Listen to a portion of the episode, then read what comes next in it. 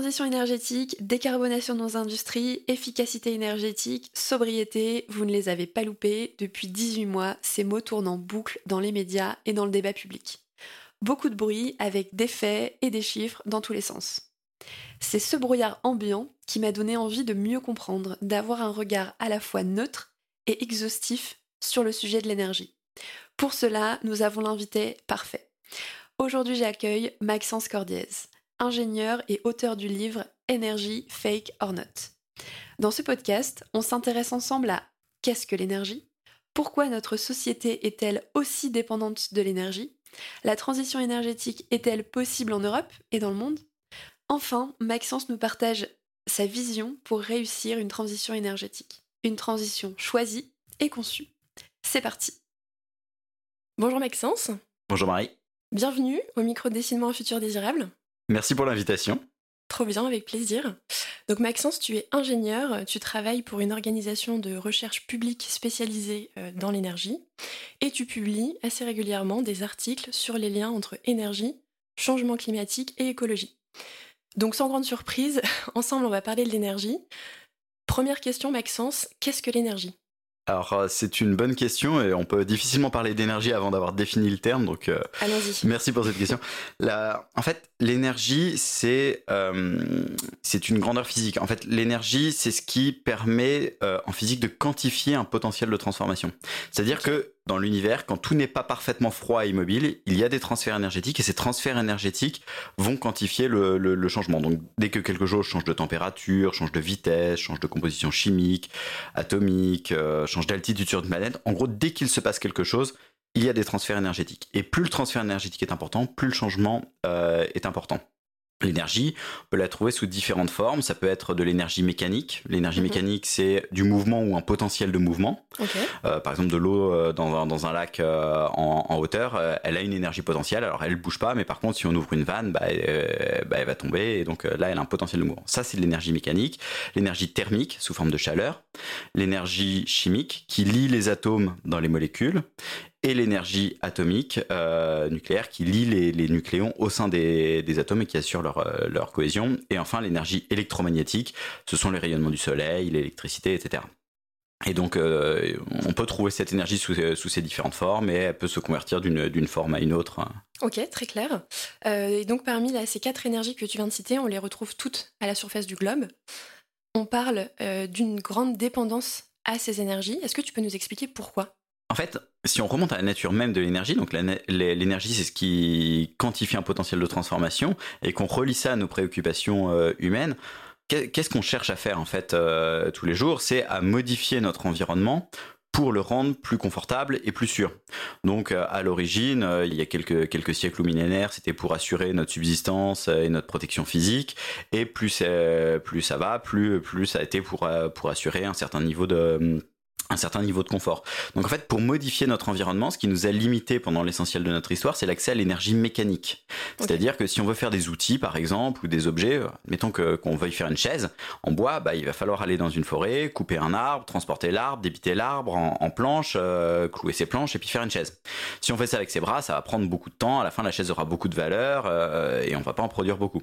Si on fait ça avec des machines, des tronçonneuses, qu'on transporte les, les troncs par des camions et qu'on transforme les, troncs en chaise dans des usines, on pourra en faire beaucoup plus et la valeur de la chaise va être, euh, va être bien plus faible. En fait, au cours de l'histoire de, l'humanité, on a eu accès pendant très longtemps globalement qu'à l'énergie humaine et animale, euh, la force humaine et animale. C'est-à-dire que la superficie de champ qu'on pouvait cultiver était limitée par ce qu'on pouvait faire soit avec ses mains, soit avec les quelques animaux qu'on peut contrôler, mais une personne seule va pas pouvoir contrôler 500 bœufs par exemple. Mhm. Euh, donc on était limité comme ça. Au tournant des années 1000 en Europe, on a commencé à développer massivement des moulins à vent et à eau. Alors surtout pour des applications agricoles, faire de la farine, mais aussi quelques applications proto-industrielles. Là tu fais référence notamment à l'Angleterre, les Pays-Bas? Angleterre, Pays-Bas, et puis finalement euh, toute l'Europe. À partir des années 1000, ça s'est vraiment développé euh, de façon très significative. Et ça, ça a permis de libérer des bras, d'avoir euh, un grossissement de la taille des villes, un développement de, de, de, l'artisanat, une amélioration des conditions de vie, mais ça restait malgré tout très limité. Et en fait, ce qui a vraiment déclenché le, le, début de, de l'enrichissement de la population et de l'amélioration très significative de nos conditions de vie, et un certain nombre d'acquis sociaux, c'est le développement d'une machine inventée au XVIIIe siècle. La machine à vapeur. La machine à vapeur, tout à mhm. fait. Et fondamentalement, la machine à vapeur, qu'est-ce que c'est? C'est une machine qui convertit de l'énergie thermique, qui est abondante, il suffit de brûler tout et n'importe quoi, du bois, du charbon, du pétrole, en énergie mécanique. Donc on avait de l'énergie mécanique qui était très limitée, en gros ce qu'on peut faire avec nos muscles, et à partir du 18, euh, surtout 19e siècle, on peut avoir accès euh, à des quantités très significatives d'énergie mécanique en allant piocher dans de l'énergie thermique. Donc d'abord, ce sont des machines à vapeur euh, au bois et au charbon lubrifiées avec du pétrole. Ensuite, au pétrole, le, pétrole qui commence à être utilisé au début 20e par les, du fait des guerres mondiales. Évidemment, dans l'aviation, bah, c'est quand même plus facile de faire voler des, avions avec des carburants liquides mhm. qu'avec du charbon. Et dans la marine aussi, l'un des apports de Churchill pendant la guerre, c'était de convertir la Royal Navy du charbon au pétrole pour avoir un avantage militaire parce que le, pétrole est plus dense énergétiquement. Donc ça permettait d'avoir des, navires qui avaient des meilleures performances. Et après le, gaz, euh, le nucléaire, les nouvelles énergies renouvelables. Mais finalement aujourd'hui, notre système énergétique repose encore essentiellement au niveau mondial comme français sur les combustibles fossiles. Est-ce que tu as le pourcentage à nous partager de cette dépendance? Tout à fait. Euh, au niveau mondial, 80% de l'énergie consommée est d'origine fossile, et en France c'est 60%. Alors au niveau mondial, la première source d'énergie utilisée c'est le pétrole, ensuite le charbon, ensuite le gaz, et en France c'est le pétrole et le gaz. Et alors peut-être un point de vocabulaire, combustible fossile ça ne veut pas dire combustible épuisable. Les combustibles fossiles sont épuisables, mais ça ne veut pas dire épuisable. Combustibles fossiles, ce sont des combustibles carbonés issus du vivant donc ce sont des, fougères, des planctons qui ont vécu il y a plusieurs dizaines à plusieurs centaines de millions d'années, qui ont sédimenté, mhm. qui ont été recouverts.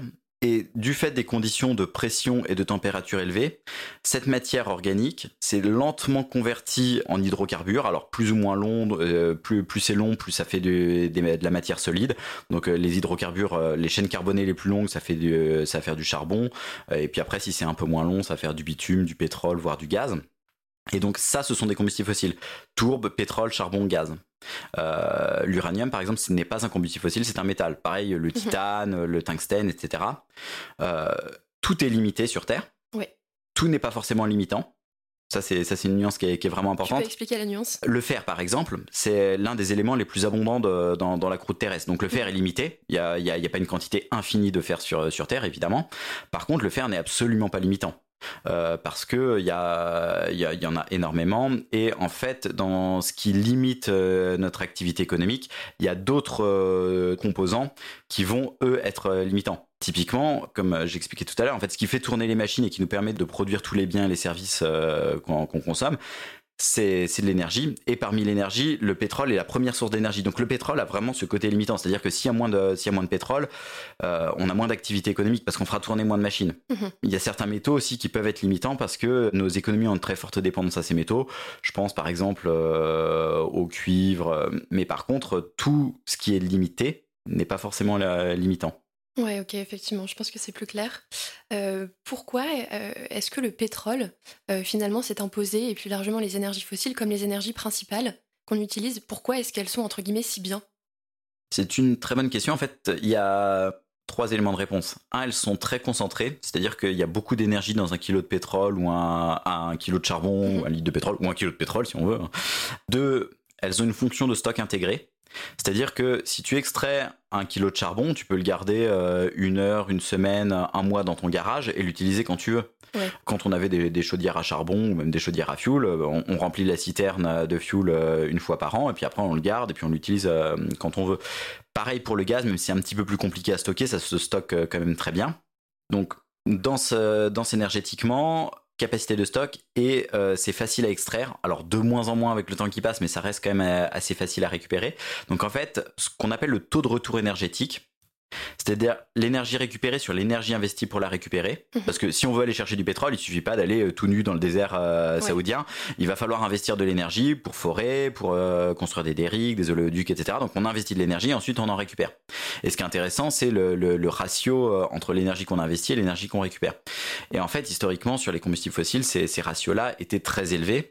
C'est-à-dire que euh, il fallait investir peu d'énergie pour en récupérer beaucoup. Est-ce que tu as un ratio euh, pareil à nous partager? Alors si on regarde sur le pétrole, par exemple, à l'origine de l'industrie pétrolière aux États-Unis, le taux de retour énergétique était de 1 pour 1000. C'est-à-dire qu'on investissait un baril, on en récupérait 1000. Donc ça, c'est euh, ce que tu peux voir si tu regardes le film There Will Be Blood. Euh, bah, je, je le conseille à tous les auditeurs. C'est, hum, ça se passe euh, au 19e siècle aux États-Unis. C'est vraiment le début de l'industrie pétrolière. On voit que c'est pas une industrie. En fait, ce sont des prospecteurs qui vont avec euh, leur chemise à carreaux et leurs bretelles euh, au milieu de la Pennsylvanie. Ils forent avec des choses qui ressemblent un peu à des baramines, euh, un peu n'importe où. Bon, plus, plutôt dans des hum, à proximité des cours d'eau, mais euh, ils tombent sur ce qu'on appelle des gushers, sont des, donc des gisements de pétrole euh, très proches du sol. Donc euh, quand on perce dans le gisement, il y a le pétrole qui jaillit. Ensuite, ils récupèrent ça. Alors tant bien que mal, il y avait énormément de pollution. Et là, c'était très facile d'aller récupérer le pétrole à, à cette époque-là. Ensuite, il a fallu euh, essayer de comprendre où étaient les gisements de pétrole pour essayer d'éviter de forer vraiment au petit bonheur la chance. Il a fallu forer de plus en plus profondément, puis en mer peu profond, puis en mer euh, de plus en plus profond. Mhm. Aujourd'hui, ce qu'on va exploiter sont surtout les nouveaux gisements. Ce sont des gisements euh, en mer ultra profonds, donc plusieurs kilomètres d'eau et de terre. Donc, ce sont vraiment des gisements extrêmes très compliqués à exploiter. Et le taux de retour énergétique diminue.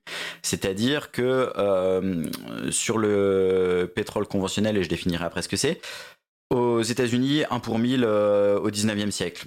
Dans le désert saoudien, on est à 1%. On investit 1, on récupère 100. En 2013, en moyenne mondiale, on était à 1 pour 20. Et aujourd'hui, en moyenne mondiale, on est à 1 pour 10, 1 pour 15. C'est-à-dire que euh, plus le temps avance, plus il faut investir d'énergie pour en récupérer. Ou dit autrement, si on investit... ça nous coûte cher. Voilà. Quelque part. ouais. Donc c'est-à-dire que si, euh, je formule ça différemment, si tu remplaces un baril de pétrole d'un vieux gisement euh, qui s'épuise, qui a été mis en service il y a 30 ans par exemple, par un baril de pétrole d'un nouveau gisement, en fait, t'es en déclin énergétique Mhm. parce que celui du nouveau gisement t'aura demandé plus d'énergie pour aller le chercher que celui de, de l'ancien gisement. Donc si tu veux avoir un flux en énergie nette constant, et c'est ça qui t'intéresse en fait, c'est l'énergie euh, dans l'industrie pétrolière. Ce qui, int- ce qui nous intéresse, c'est pas euh, l'énergie qui sert à aller chercher le pétrole, c'est l'énergie nette qu'on va en tirer pour faire tourner des voitures, des avions, produire euh, des plastiques, etc. Donc si on veut garder un, un flux euh, en énergie nette constant, en volume de pétrole, il faut en extraire euh, de plus en plus. Et j'ai dit que je, je préciserai ce qui est conventionnel, non conventionnel. Le pétrole conventionnel, c'est du pétrole qui est piégé dans une roche réservoir suffisamment perméable pour qu'il puisse circuler dans cette roche. C'est-à-dire que si on fore dans la roche, du Mhm. fait de la pression interne, parce qu'il y a toujours du pétrole et du gaz à la fois, le, le pétrole va remonter tout seul. Donc ça, c'est ce qu'on appelle le pétrole conventionnel. Après, il y a d'autres pétroles dits non conventionnels qui sont pas dans cette situation-là. Par exemple, il y a les pétroles dits de réservoir compact, les fameux pétroles de schiste américains. Eux, ils sont dans une roche qui est trop peu perméable pour qu'ils puissent circuler. Donc si on fort, il se passe rien. Donc c'est-à-dire qu'ils sont sous forme solide? Non, c'est du pétrole liquide, mais il est dans une roche qui est fermée. En fait, les pores de la roche euh, ne communiquent pas entre eux ou peu, et donc euh, si on si on fort, euh, il se passe rien, le pétrole va pas remonter tout seul. Donc si on veut le récupérer, il va falloir fracturer la roche pour créer de la, la, la perméabilité entre les, les pores. Donc ça, on fracture en injectant de l'eau sous pression, maintenir la roche ouverte en injectant du sable. Et pas n'importe quel sable en plus, et des solvants pour fluidifier le pétrole, pour aider à, à récupérer le pétrole. Alors ça permet de récupérer le pétrole. Le problème, c'est que ce sont des puits qui s'épuisent euh, très vite. Par exemple, un puits de pétrole conventionnel, on perd entre 4 et 6% de production tous les ans. Mhm. Un puits de pétrole euh, de réservoir compact, on perd jusqu'à 70% de la production à l'issue de la première année. Donc en fait, si on veut garder une production stable, il faut forer en permanence. Or, euh, ça paraît assez évident, ce qui coûte cher dans la- dans l'industrie pétrolière, c'est pas de regarder un puits euh, foré qui produit, c'est de forer. Donc en fait, ouais. ça, ça a été l'une des grosses di- difficultés. Déjà, il faut forer euh, beaucoup plus, et en plus, il faut fracturer, ce qu'il n'y a pas besoin de faire dans l'industrie pétrolière conventionnelle. Dans les non conventionnels, il y a aussi des choses qui ne sont pas des pétroles, pour le coup, mais qu'on peut transformer en pétrole. Donc j'imagine avec un TRE encore euh, plus Encore plus faible. par- ouais, encore plus Voilà. faible par rapport au, au conventionnel. Alors, sur les réservoirs compacts, en 2013, on avait un taux de retour énergétique de 1 pour 7. Et euh, grâce au progrès technologique, aujourd'hui, on est plutôt aux alentours de 1 pour 30. Donc maintenant, le pétrole de schiste a un meilleur taux de retour énergétique que les nouveaux gisements de conventionnels. Euh, il y a d'autres choses encore dans les non conventionnels. Par exemple, il y a les sables bitumineux, mhm. pas mal exploités au Canada. Ça, ça ressemble globalement un peu à une marée noire. Euh, c'est du bitume mélangé à du sable. Donc le bitume, c'est pas du pétrole, c'est un truc solide, extrêmement visqueux. Donc avec un entraînement à la vapeur, on sépare le sable et le bitume, et ensuite soit on mélange le bitume à des coupes pétrolières très légères, pour faire un pétrole euh, intermédiaire, soit on va casser ces hydrocarbures pour raccourcir les chaînes carbonées pour faire du pétrole de synthèse. En gros, c'est ce que faisaient les Allemands pendant la guerre à partir de charbon, sauf qu'eux, ils partaient d'un peu plus loin. Le charbon, euh, c'est les chaînes carbonées sont encore un petit peu plus longues que le bitume, mhm. et donc avec de l'hydrogène, on peut casser les, chaînes carbonées et faire des carburants de synthèse, liquides ou gazeux. Donc c'est ce que faisaient les Allemands pour euh, faire voler leurs avions, euh, rouler leurs voitures pendant la guerre, parce que eux avaient beaucoup de charbon mais pas de pétrole, ce qui était vraiment la grosse contrainte d'ailleurs des, des Allemands pendant la deuxième guerre mondiale. D'ailleurs, pour l'anecdote, toute l'offensive qui mène jusqu'à la bataille de Stalingrad, en fait, parce que les Allemands voulaient récupérer les gisements de pétrole de Bakou, euh, parce qu'ils avaient vraiment un besoin impérieux de pétrole. Et donc, on peut le faire aussi avec, euh, avec des bitumes. Alors là, le taux de retour énergétique, il est de 1 pour 4, 1 pour 5. Donc, il euh, faut investir énormément d'énergie pour en récupérer, pour en récupérer peu. Ok, donc finalement, ce que tu nous dis, c'est qu'il n'existe pas un pétrole, mais différents pétroles, et qu'on a un taux de retour énergétique de mm. plus en plus faible. Donc on se rend bien compte que euh, on va être dans des situations assez compliquées à venir. Mm. Euh, tu nous as parlé de, des difficultés d'extraction. Est-ce que tu peux, j'imagine aussi qu'il y a des impacts sur notamment la biodiversité? Donc du coup, première question, quels sont ces impacts? Et aussi dans ce que tu dis, j'ai l'impression que finalement on a besoin d'autres sources d'énergie pour produire de l'énergie. Est-ce qu'il y a des corrélations entre certaines énergies? Par exemple, on ne va pas pouvoir extraire tel type d'énergie sans une autre. C'est quoi les grandes dépendances? Ce sont des questions vastes. Alors, avant de répondre aux questions, euh, là, j'avais parlé des origines des pétroles. Après, il y a, juste pour rebondir sur ce que tu disais, il y a effectivement aussi plein de types de pétrole. En fait, dans chaque gisement, il y a des pétroles différents qui vont être plus ou moins visqueux, plus ou moins chargés en soufre, avec des compositions chimiques euh, différentes et qui vont permettre de faire des choses, euh, des choses assez différentes. Donc, effectivement, il n'y a vraiment pas qu'un seul pétrole. Il y a une, une quantité pléthorique de pétrole différents avec des origines différentes.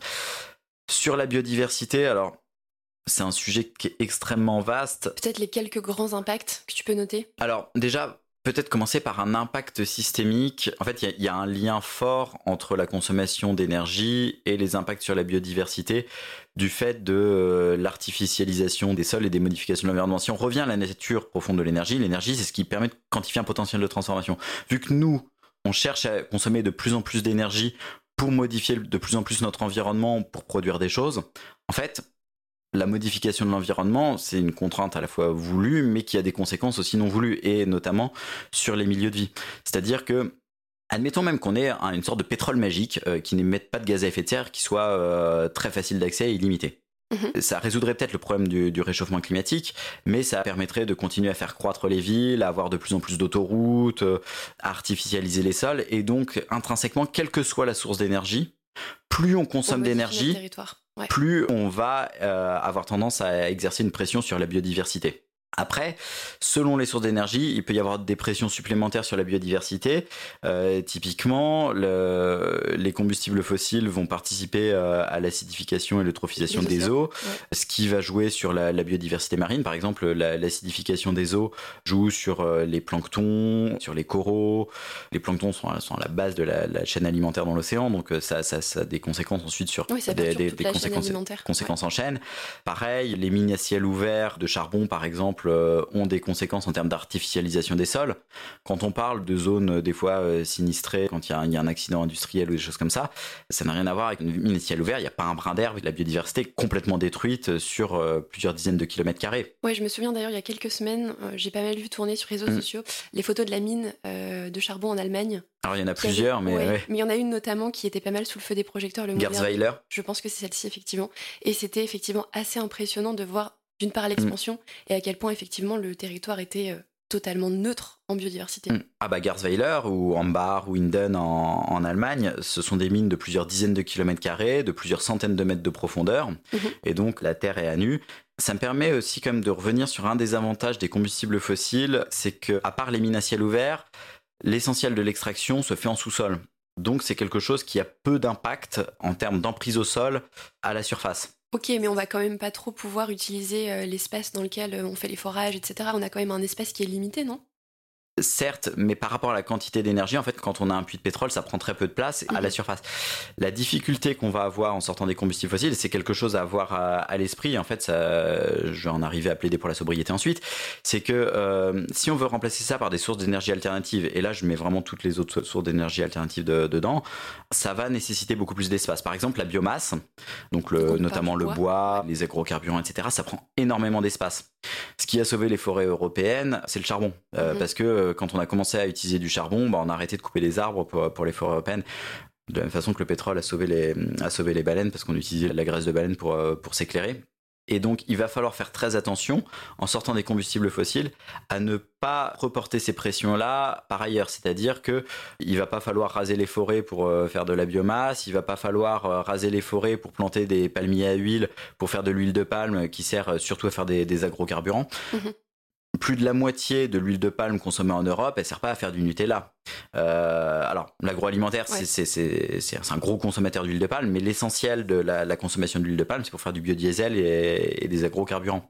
Donc, euh, la, question qui se pose derrière, en fait, ça va être aussi euh, nos usages de l'énergie pour pouvoir les rationaliser, voire les rationner, pour réduire cette pression. On va devoir passer à des sources d'énergie qui ont des inconvénients, surtout sur le climat et aussi sur la pollution de l'air, mais aussi des avantages. Mhm. Très concentré, très facile à utiliser, peu d'impact au sol globalement, à d'autres sources d'énergie qui ont pas mal de limites, qui ont aussi des inconvénients en termes d'emprise au sol. Et donc, euh, ça va nécessiter de revoir tout notre système énergétique.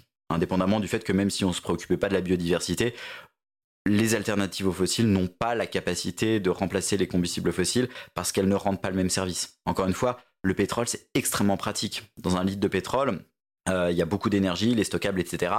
L'électricité sur laquelle on va beaucoup compter pour décarboner nos sociétés est très pratique pour certains trucs. Ça permet de transporter de l'énergie euh, instantanément sur de longues distances. Ça, c'est super pratique. Par contre, mhm. c'est très difficile à stocker.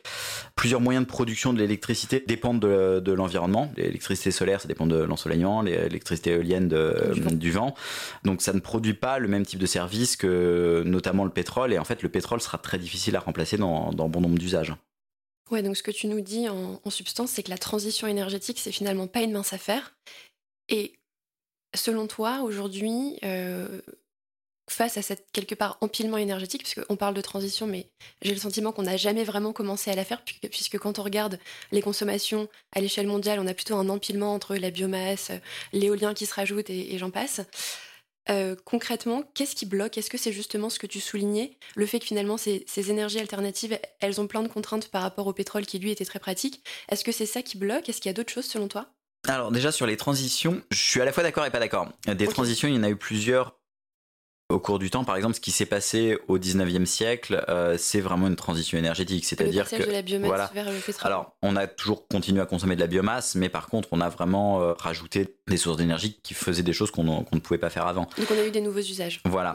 À l'échelle locale, il y a eu des transitions énergétiques de passage d'une énergie à une autre. Par exemple, en France, dans les années 70, quand on a développé massivement le parc nucléaire, on a remplacé euh, le charbon dans la production d'électricité et le pétrole par, par du nucléaire en Angleterre, au Royaume-Uni, euh, dans les dix dernières années, en 2012, il devait y avoir à peu près encore 40% de charbon dans le bouquet électrique euh, britannique. Aujourd'hui, ils doivent être aux alentours de 1%, voire moins. Donc ils sont quasiment totalement sortis du charbon. Ils ont réduit aussi euh, sur les 20 dernières années leur consommation de gaz. Ils ont développé fortement l'éolien, surtout en mer. Donc il peut y avoir des transitions à l'échelle locale, même si elles sont, elles sont pas complètes. Enfin, la, première source d'énergie utilisée au Royaume-Uni et en France, ça reste encore le pétrole. Mhm.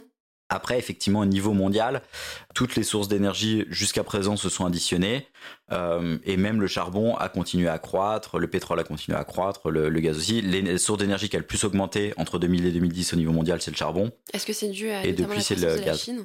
Ouais. ouais. Le charbon en Chine entre 2000 et 2010 et le gaz depuis, notamment tiré par euh, aussi par la Chine. J'ai oublié la deuxième partie de ta question. La deuxième partie de ma question, c'était finalement qu'est-ce qui bloque en fait? Ce qui bloque à mon sens, c'est que le principal déterminant de nos politiques, ce sont des questions économiques. Et les questions économiques impliquent un usage euh, prioritaire des sources d'énergie euh, les, les, plus faciles à utiliser, les moins coûteuses. Euh, c'est-à-dire que, par exemple, si tu veux qu'une industrie soit la plus compétitive possible, tu vas chercher à lui faire utiliser la source d'énergie euh, la moins chère possible et pas celle qui a le moins d'impact environnementaux. Et si tu veux qu'elle soit la plus compétitive possible, a priori, il va falloir qu'elle produise le plus possible. Donc tu vas pas non plus chercher à réduire la consommation des gens en disant bon bah voilà, en fait, on va plutôt essayer de faire durer les produits, de les rendre réparables. Euh, mhm de promouvoir la seconde vie des produits. Euh, et la tendance a plutôt été à l'inverse, à soutenir des, approches d'obsolescence programmée, ce qui permet d'accélérer les cycles d'innovation euh, et d'avoir une, compétition acharnée entre des entreprises. Euh, ce qui a permis d'avoir accès à des, technologies de pointe très rapidement, mais ce qui a un impact significatif sur la consommation de matière et sur l'environnement. Donc en fait, si on veut changer cette approche-là, je pense qu'il va falloir déjà commencer à penser euh, un peu plus à, long terme, à internaliser dans nos, dans nos réflexions des, contraintes environnementales, c'est-à-dire se dire, euh, certes, utiliser du, gaz et du pétrole qui coûtent pas cher aujourd'hui, ça donne un avantage de court terme, mais euh, à long terme, on détruit notre milieu de vie, donc on, va le payer très cher à long terme. Mhm. Et on sait que ça va coûter aussi de plus en plus cher d'en extraire. Et aussi, même de façon plus intéressée, réaliser que même s'ils sont très abondants, les combustibles fossiles sont aussi limités. Surtout pour le pétrole, ils sont de plus en plus difficiles d'accès. Et pour le gaz, euh, c'est aussi vrai pour l'Europe. C'est pas vrai au niveau mondial, mais c'est vrai pour l'Europe. et donc, euh, si on ne fait pas l'effort de se sevrer de ces combustibles fossiles, on va s'en sevrer de façon forcée. C'est-à-dire, c'est ce qu'on a vu là, euh, alors pas pour des raisons géologiques, mais pour des raisons géopolitiques avec la crise énergétique ces deux dernières années. Si on revient un peu là-dessus. Allons-y. Allons-y. L'Europe est en déclin depuis une vingtaine d'années sur ses extractions gazières. Et là, je mets la Norvège dedans. Hein. Donc, euh, c'est-à-dire euh, Europe géographique, on est en déclin sur nos extractions gazières. C'était qui les principaux pays euh, producteurs de gaz en France? En, Europe, pardon. c'est la Norvège. Ensuite, c'est les, Pays-Bas, mais et le, Royaume-Uni, mais surtout la Norvège. Norvège, ses extractions déclinent depuis 2017. Elles devraient se stabiliser là parce qu'ils ont pas mal réinvesti jusqu'en 2030 et après, le déclin devrait reprendre. Et les Pays-Bas, euh, ils avaient un gros gisement à Groningue qui n'est pas épuisé, mais du fait de l'épuisement de ce gisement, enfin de, la déplétion du gisement, la pression interne diminue, ça entraîne des séismes et donc ils arrêtent d'utiliser le gisement parce que ça, présente un, danger pour la population. Mhm. Donc on est en déclin sur nos extractions. De fait, si on a une euh, consommation qui, se maintient, qu'est-ce qu'il faut faire? Bonne question. Il faut importer davantage. Donc, globalement, il y a deux sources possibles. La Russie, qui a des, capacités de croissance euh, d'extraction euh, assez importantes. Et qui reste assez proche de et nous. Et qui reste proche de nous. Et le GNL. Le GNL, c'est le gaz naturel liquéfié, c'est-à-dire qu'il y a deux moyens de transporter du gaz, le gazoduc, tuyau, mhm. euh, et le GNL. Donc on cryogénise le gaz à moins 161 degrés, on le liquéfie, on le transporte à navire, on le regazéifie, on l'injecte dans le réseau de gaz. L'avantage du GNL, c'est que ça permet d'acheter du gaz à des pays qui sont trop éloignés pour pouvoir nous le livrer par, euh, par gazoduc. Typiquement, si on veut acheter du gaz de schiste américain, ce qu'on fait actuellement, mhm. un peu d'ironie dans, dans, ma phrase, on, on, le transporte par bateau. Voilà, on le transporte par bateau. Le problème, c'est que euh, autant quand on a investi dans un gazoduc, euh, un gazoduc ça coûte cher, donc le producteur et le consommateur, bah, une fois qu'ils ont investi dans le gazoduc, ils ont tout intérêt à l'utiliser. Et de toute façon, vu que c'est un tuyau, ceux qui sont pas sur le tuyau peuvent pas acheter du gaz. Mhm. Donc le, le producteur et le consommateur se tiennent. Par contre, quand euh, par exemple les États-Unis ou la Russie euh, investissent dans un terminal de liquéfaction de gaz, une fois qu'ils ont investi dans cette infrastructure qui coûte cher aussi, ils ont tout intérêt à le vendre plus offrant. Mhm. Or, les plus offrants jusqu'en 2021, c'était la Chine. Ok. Parce que, bon, euh, notamment du fait de la structuration de ces contrats qui sont indexés sur le pétrole, alors que nous, ils sont indexés sur le, le, marché spot du gaz, mais peu importe. Donc, en fait, ce qu'on constate, c'est que la Chine drainait le marché du GNL avec des contrats de long terme. Et donc là, pendant la, la crise énergétique, quand la Russie a instrumentalisé le levier du gaz en nous coupant le gaz, parce que c'est, c'est pas l'Europe qui a arrêté d'acheter du gaz à la Russie, c'est vraiment la Russie qui a mhm. coupé le gaz à l'Europe. Je pourrais y revenir après, d'ailleurs, il y a des éléments géopolitiques intéressants là-dessus l'Europe a dû acheter davantage de gaz un peu partout dans le monde, notamment du GNL. Donc là, le GNL russe et américain, euh, en partie, nous a pas été vendu par les Russes et les Américains, mais par la Chine qui nous a revendu du gaz qu'elle-même avait acheté pas cher. donc elle avait acheté du gaz pas cher via des contrats de long terme. Là, l'Europe était prête à payer des prix complètement délirants. Donc la Chine, qui en plus était en politique zéro Covid, donc avec une économie qui stagnait un peu, s'est dit bon bah voilà, je vais, je fais tourner un peu plus mes centrales à charbon, je revends ce gaz à l'Europe qui est prêt à le payer très cher. Mhm. Et voilà.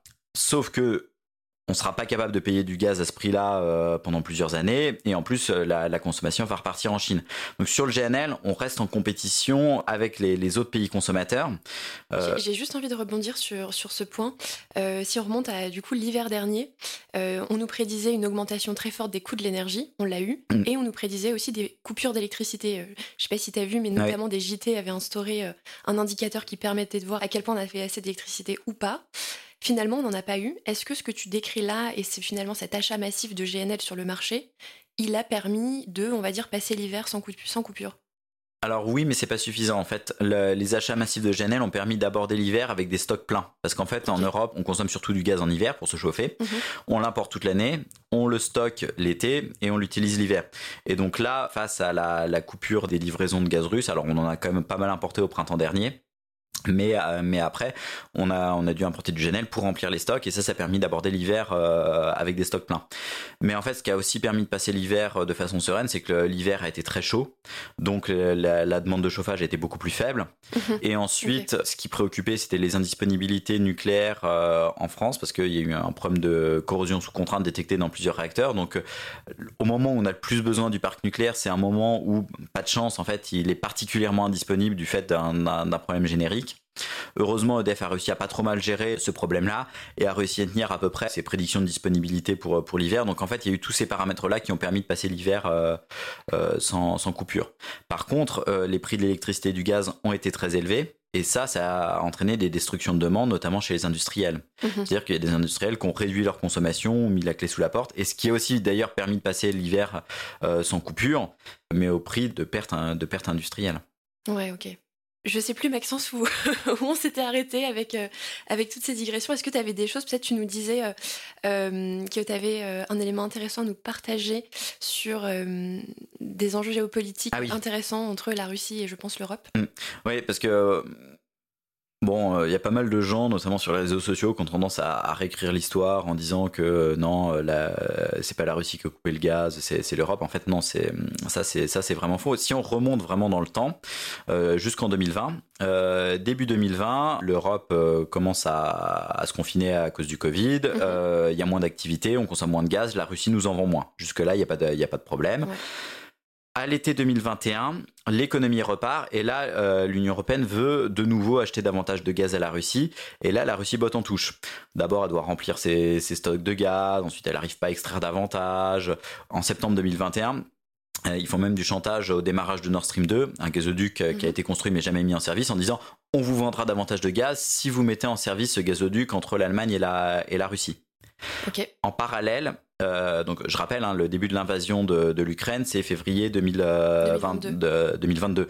Euh, là, on est en 2021. Donc euh, on est entre ouais, 8 mois avant le début de l'invasion de l'Ukraine. Et pourquoi ce gazoduc, il n'a jamais été mis en service? Bah, Justement parce qu'il y a plusieurs, plusieurs préoccupations de la part de certains États européens et des États-Unis. Il y avait la, préoccupation vis-à-vis d'une dépendance sans cesse croissante à la Russie parce que les, extractions gazières européennes déclinent. Donc en fait, l'Europe s'est rendue de plus en plus dépendante de la Russie. Mhm. Sous l'impulsion notamment de certains États, Allemagne en tête, qui voyaient dans la Russie un partenaire qui a effectivement des grosses capacités d'exportation du gaz, de gaz pas cher. En plus, l'Allemagne, euh, la priorité de sa transition énergétique, c'est de sortir du nucléaire.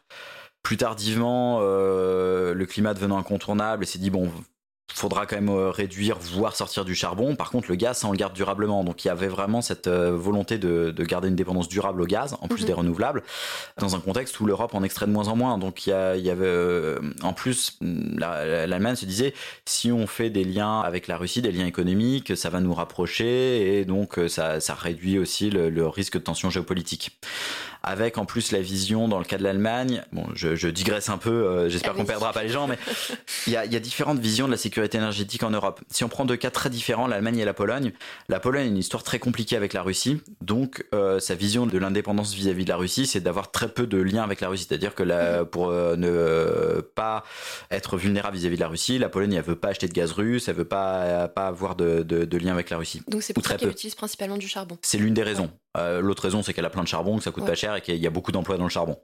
Et que ça fait vivre euh, notamment la région de Silésie où le charbon est une, grosse industrie.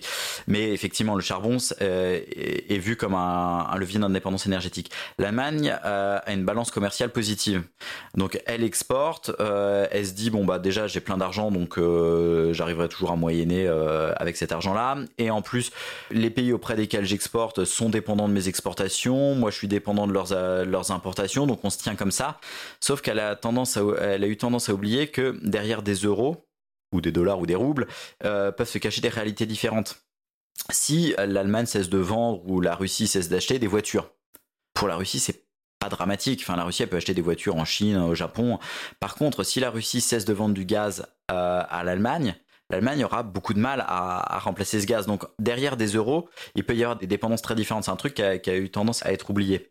Donc voilà, pour répondre à la question pourquoi est-ce que Nord Stream 2 n'avait pas été mis en, service, c'est parce que euh, il y avait des pressions fortes de la part de certains pays euh, pour pas qu'il soit mis en service. Et en fait euh, il y, avait aussi des tensions qui augmentaient entre la Russie et l'Ukraine. Et donc il y avait aussi cet aspect-là qui, jouait dans la balance. Toujours est-il que, pour revenir aux aspects géopolitiques de l'instrumentalisation du gaz, à l'été 2021, donc toujours huit mois avant le début de la guerre en Ukraine, mhm il y a un certain nombre d'États européens qui avaient sous-traité la gestion de leurs stocks de gaz à la Russie. En France, c'est Storengine, filiale d'Engie, qui gère les stocks de gaz sur le territoire français. Mais Allemagne, Pays-Bas et Autriche avaient sous-traité la gestion de leurs stocks à Gazprom. À l'été 2021, Gazprom ne remplit pas les stocks de gaz. Donc déjà, Gazprom préparait une mise sous tension du système gazier européen en ne remplissant pas les stocks, ce qui, préparait bah, potentiellement un manque de gaz à l'hiver à l'automne. C'est fou, ouais. À l'automne 2021, la Russie réduit encore ses livraisons de gaz à l'Europe. Euh, via le gazoduc Yamal. Et donc là, il y a une première crise du gaz. La guerre en Ukraine n'a toujours pas commencé, mais il y a une première crise du gaz. Le prix du gaz s'envole. Euh, et c'est en février 2022, quand la Russie envahit l'Ukraine, qu'elle rouvre les robinets du gaz. Et donc en fait, ça c'était un moyen de dire à l'Europe, bon, vous avez vu là dans les derniers mois, un, c'est nous qui tenons le robinet du gaz, deux, on est prêt à l'actionner, donc maintenant qu'on a envahi l'Ukraine, on a rouvert le robinet. Si vous êtes sage et que vous ne mêlez pas de ce truc-là, vous aurez du gaz. Par contre, si vous vous en mêlez, vous avez vu qu'on est capable de vous couper le gaz. Donc c'était un peu un argument de chantage en fait. Tout à fait. Dans les mois qui ont suivi, l'Europe a aidé l'Ukraine et donc la Russie a quasiment cessé ses livraisons de gaz. Mais cela dit, pendant les premiers mois, on a quand même pu importer pas mal de gaz qui a permis de, remplir en partie les stocks. La difficulté qu'il va y avoir dans les prochaines années, ça va être de réussir à remplir les stocks euh, sans la Russie. Alors, pour cet été, ça devrait a priori aller parce que là, les stocks sont relativement pleins euh, mhm. quand même en, Europe. On les a peu vidés cet hiver. Euh, par contre, si l'hiver prochain devait être particulièrement froid ou l'hiver d'après, ça peut être assez difficile. C'est-à-dire qu'on ne pourra pas continuer éternellement à acheter euh, du GNL à la Chine, je dois dire, ou aux États-Unis? Alors il y a plusieurs problèmes. Il y a un risque en volume jusqu'en 2026 en gros, c'est-à-dire qu'il y a beaucoup de projets de terminaux de liquéfaction et de regasification qui doivent être mis en service dans les prochaines années. Donc d'ici 2026, si vraiment euh, la situation ne change pas vis-à-vis de la Russie et qu'on a des hivers froids, il y a, un risque en volume. Mhm. Après 2026, c'est plutôt un risque en prix en fait, fonction de la concurrence avec euh, la Chine et les autres pays, notamment d'Asie du Sud-Est, qui consomment du GNL. C'est-à-dire que si la Chine euh, achète beaucoup de GNL, il y aura une concurrence et il faudra voir qui sera prêt à à payer plus cher pour en avoir.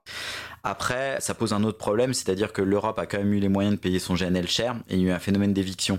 Il y a pas mal de pays émergents qui comptaient sur le GNL pour leur développement sans trop s'appuyer sur le charbon. Mexique, Pakistan, euh, Asie du Sud-Est en général.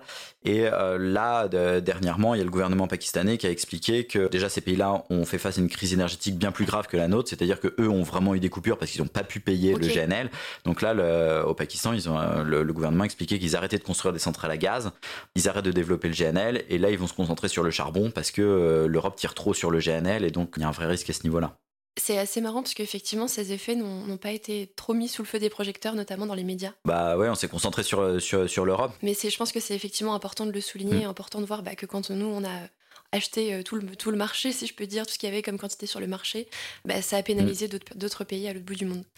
Tout à fait. Et ça, ça risque de faire ressortir le charbon d'ailleurs. Ouais, malheureusement. toute cette question-là, cette grande digression sur euh, finalement la, la, crise énergétique qu'on subit en Europe, elle pose euh, le cadre de euh, concrètement la sécurité énergétique. Tu en as un petit peu mm. parlé avec euh, notamment l'Allemagne et la Pologne qui sont aussi confrontées à ces enjeux-là. quand on se projette dans les prochaines années, c'est quoi les grands changements là qui s'offrent à nous pour la France? On sait qu'on ne peut pas rester sur les mêmes quantités de fossiles qu'on consomme.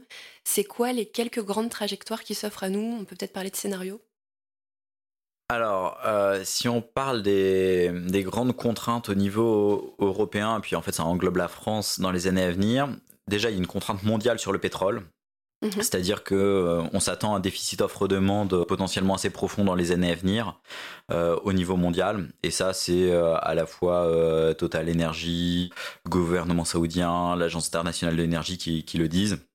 Dans ses deux derniers rapports annuels, l'Agence internationale de l'énergie explique que les investissements dans l'amont du secteur pétrolier et gazier, c'est-à-dire exploration-production, sont en phase avec sa trajectoire de neutralité carbone en 2050, c'est-à-dire ne pas émettre plus de gaz à effet de serre que ce que les écosystèmes peuvent absorber. Je parle bien que du pétrole et du gaz, hein, pas du charbon. Tout en expliquant dans le même paragraphe que les trajectoires de demande sont pas du tout alignées avec ça. C'est-à-dire qu'il y, a un écart qui va se creuser entre une offre euh, sur le pétrole et le gaz qui sera insuffisante pour, euh, pour répondre à la demande avec l'AIE justement, donc l'Agence internationale d'énergie, qui se permettait ce trait d'humour dans son avant-dernier rapport annuel. If the road ahead is paved only with good intentions, it will be a bumpy ride indeed. Si les trajectoires euh, devant nous, entre guillemets, de, de, décarbonation sont pavées uniquement de bonne intention, le trajet, euh, le voyage va être euh, va secouer. chaotique, va secouer. Parce qu'elle explique que pour l'instant, certes, on laisse la production de pétrole et de gaz aller sur une trajectoire déclinante dans les années à venir. Par contre, euh, dans ce cas-là, ça veut dire aussi qu'il faut vraiment se bouger pour assurer euh, la décarbonation de nos économies, donc euh, par de l'efficacité, de la sobriété et du mhm. développement d'énergies alternatives pour, pour, pour, compenser, parce que sinon ça va se faire par de la pauvreté et de la pénurie. Donc il y a un problème mondial sur le pétrole, il y a un problème européen sur le gaz, alors qui peut s'assouplir si jamais il y a un changement de gouvernement en Russie, un, cessez-le-feu euh, avec l'Ukraine, etc. Mais en gardant à l'esprit que la Russie n'est pas un partenaire fiable, donc euh, même si on importe de nouveau un peu de gaz de Russie, il faut absolument pas revenir à notre niveau de dépendance euh, d'avant la guerre. Mhm. Surtout que ça fait des années que la Russie essaie, elle, de réduire sa dépendance à l'Europe. Donc voilà, maintenant, le divorce est consommé. on peut encore se parler, mais il faut vraiment faire attention. Et il y a un autre problème euh, sur le système électrique européen qui est que la plupart des pays d'Europe de l'Ouest ferment et comptent fermer des capacités pilotables, c'est-à-dire des centrales qui peuvent produire à la demande, surtout des centrales à charbon et aussi des centrales nucléaires, en s'appuyant chacun sur, euh, sur les voisins. Donc c'est-à-dire concrètement, tu as un exemple à nous partager bah, euh, Le Royaume-Uni sort du charbon euh, d'ici 2024 et va devoir fermer pour des raisons de vieillissement, euh, parce qu'ils ont un, concept de réacteur un peu particulier à graphique, tel graphite vieillit mal. tous, ces, tous ces réacteurs nucléaires sauf un d'ici 2030. Alors ils mhm. vont en construire d'autres, mais ça arrivera un peu plus tard. L'Allemagne sort du nucléaire, donc elle en a fermé beaucoup et il lui en reste à fermer. Elle prévoyait de fermer 14 gigawatts de charbon en 2023 alors qu'elle a un peu, mais qu'elle compte normalement fermer, et elle a encore du charbon après à, fermer. La France a encore des centrales à charbon à fermer. L'Italie l'Espagne prévoient de fermer des centrales à charbon et à fuel. Euh, L'Espagne prévoit encore de fermer des centrales nucléaires. Et tous ces pays-là comptent s'appuyer davantage sur les voisins. Mhm. Mais c'est un peu comme euh, si plusieurs personnes vont au restaurant et que tout le monde compte sur le fait que quelqu'un a sa carte pour payer. Euh, si personne ne l'a, ça passe pas. Et en fait, il y a les gestionnaires des réseaux, euh, RTE en France, TNET aux Pays-Bas, qui tirent la sonnette d'alarme depuis quelques années en appelant les pays européens, se coordonner en disant bon voilà, maintenant on est de plus en plus interconnectés, c'est très bien, ça permet d'avoir une solidarité européenne accrue. La France, par exemple, on a abondamment profité cet hiver parce qu'on avait pendant les jours les plus froids, pas suffisamment de capacité de production d'électricité. Mhm. Mais les interconnexions, ça fait pas tout. Encore faut-il qu'il y ait des capacités de production suffisantes en Europe. Hum, complètement. Est-ce que là, du coup, ça veut dire que certains pays ne vont pas avoir assez de capacité pour subvenir à leurs propres besoins eux-mêmes? Si, et c'est notamment le cas de la Belgique. Euh, par exemple, la Belgique, 50% euh, de son électricité vient du nucléaire.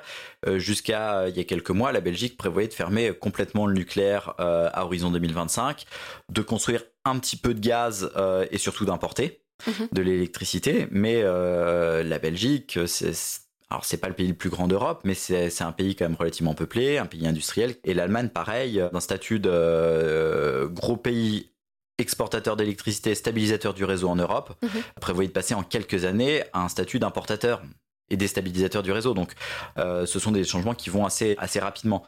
Donc là, en fait, il y a, y a, ces trois grands défis auxquels il va falloir faire face dans les années à venir.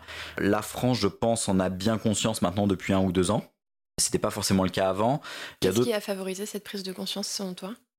Je pense que c'est surtout la crise de l'énergie qui est en 2021. Il y a eu un peu le traumatisme lié à la fermeture de, de, Fessenheim avec une opposition à laquelle le gouvernement, je pense, ne s'était pas attendu, qui l'a amené à se dire que bon, fermer des réacteurs nucléaires juste pour le plaisir de les fermer, alors qu'il n'y a pas de justification de sûreté, ça avait un vrai coût politique. Donc déjà, ça, ça, ça a rouvert le débat sur le nucléaire. Mhm. Et ensuite, l'envol du prix de l'énergie euh, à partir de 2021 a fait prendre conscience d'un certain nombre de dépendances et ça a changé vraiment l'approche de l'autonomie stratégique en France et en Europe en général, et pas que sur l'énergie d'ailleurs, euh, même aussi sur des dépendances stratégiques, les semi-conducteurs par exemple, qu'on utilise un peu partout hein, dans l'informatique, etc. Mhm.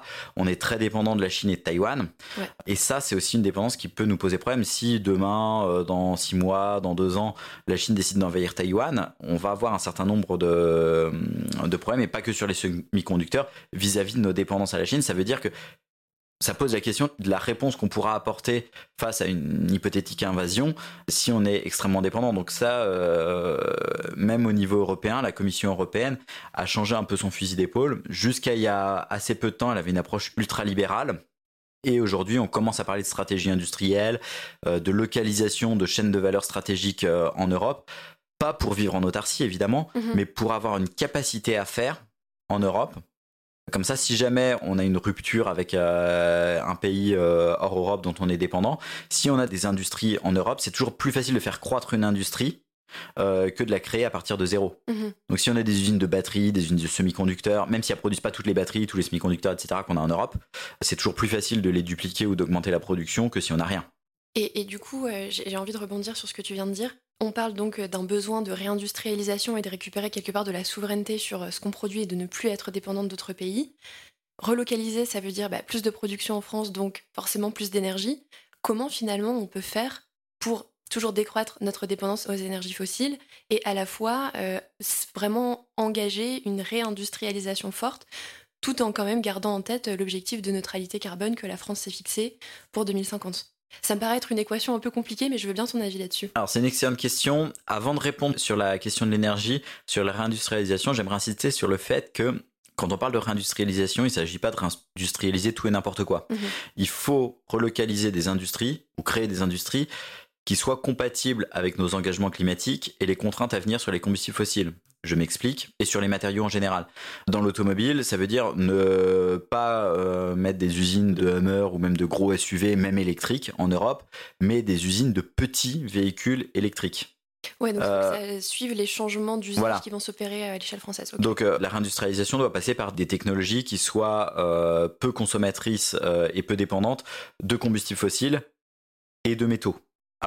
Il y a des technologies qui ont intrinsèquement besoin de métaux. Hein. Une usine qui fait des câbles, euh, des câbles électriques, évidemment, elle va consommer des métaux. Une usine de batterie, elle va consommer des métaux. Mais euh, par exemple, si on veut que notre industrie automobile soit pérenne, il faut qu'elle soit peu consommatrice de métaux. Donc, plutôt faire des, petits véhicules électriques plutôt que des gros véhicules électriques. Ensuite, sur la question énergétique, c'est une bonne question. Il va falloir jouer sur plusieurs tableaux.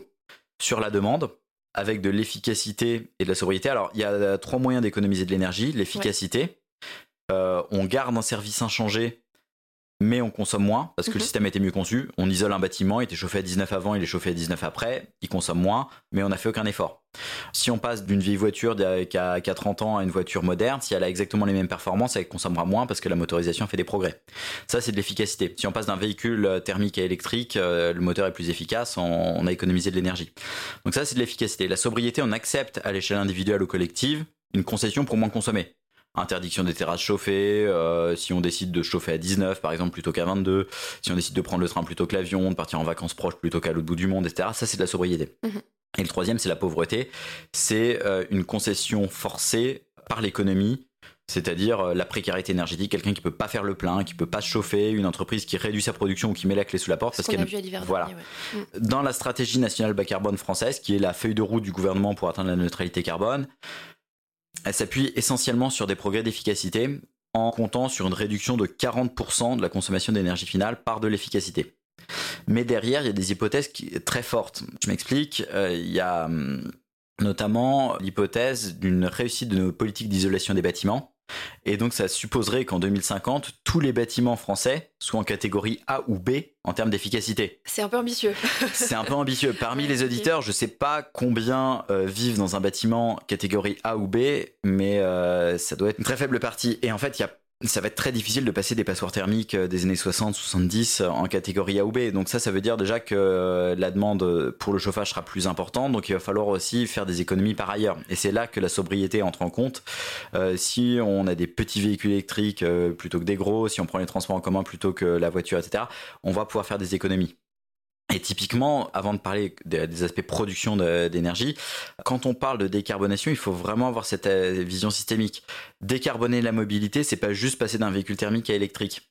Déjà, pour des, raisons de tension sur les, métaux et de, de coût des véhicules électriques, on n'y arrivera pas. En fait, il faut une vision systémique. Un, de réduction du besoin de mobilité en jouant sur le télétravail, le tourisme local, euh, l'urbanisme pour rapprocher les lieux de vie, de travail et de consommation, pour éviter d'avoir des grosses zones résidentielles où il n'y a aucun commerce, aucun emploi, des grosses zones industrielles, des grosses zones. Faut, faut essayer de rapprocher un peu tout ça. Ça se fera pas du jour au lendemain, mais il faut une réflexion là-dessus. Surtout que nos, nos villes et nos espaces se sont aussi beaucoup conçus autour de notamment le véhicule individuel. Donc effectivement, là, c'est quelque part euh, retransformer complètement ce modèle qui fonctionne en forme de système, comme tu le disais. Tout à fait, et ça, euh, ça se fait notamment à l'échelle locale avec des politiques qui sont pas forcément conscients de ces enjeux-là et euh, qui ont des préoccupations qui peuvent être un peu éloignées des enjeux énergétiques et environnementaux, qui n'ont pas forcément non plus les connaissances pour s'approprier ça. Donc c'est pas un sujet qui, qui sera simple, mais en tout cas il, il va falloir jouer sur la demande, il va falloir jouer aussi sur les mobilités alternatives transport en commun, pied, vélo, avec des solutions différentes évidemment. Ce qui est valable dans le 5e arrondissement de Paris sera pas valable euh, au milieu de la Beauce. Mhm. Mais il y a des solutions qui, sont valables à certains endroits qu'il va falloir développer. Sur la consommation énergétique au passager kilomètre, je m'explique. Réduire euh, par exemple la masse des véhicules, que ce soit euh, les voitures, les poids lourds, etc. Améliorer leur aérodynamisme Mhm. Masse et aérodynamisme, ça veut dire lutter contre les SUV. Hein. Euh, mais pour les camions, c'est pareil. Si les camions ont une forme différente aux États-Unis et en Europe, c'est parce que les normes sont pas les mêmes. Et euh, il y a des contraintes, notamment sur la longueur des, poids lourds en Europe, qui font que les poids lourds ils ressemblent à des parpaings. Mhm. Et donc, en termes d'aérodynamisme, on peut difficilement faire pire. Donc, via des normes, on pourrait essayer d'améliorer euh, l'aérodynamisme pour réduire la consommation des poids lourds, améliorer aussi les taux de remplissage via du covoiturage. Donc ça, c'est un troisième volet. Premier volet, réduire la demande. Deuxième volet, mobilité alternative. Troisième volet, euh, améliorer l'efficacité. Et quatrième volet, changer le vecteur énergétique, c'est-à-dire passer du pétrole à l'électricité ou au biogaz euh, pour les navires. Mais ça, c'est que l'un des aspects d'une approche plus systémique de décarbonation de la mobilité. Et en fait, cette approche systémique, il faut l'avoir dans tous les secteurs, que ce soit l'industrie, le chauffage, etc.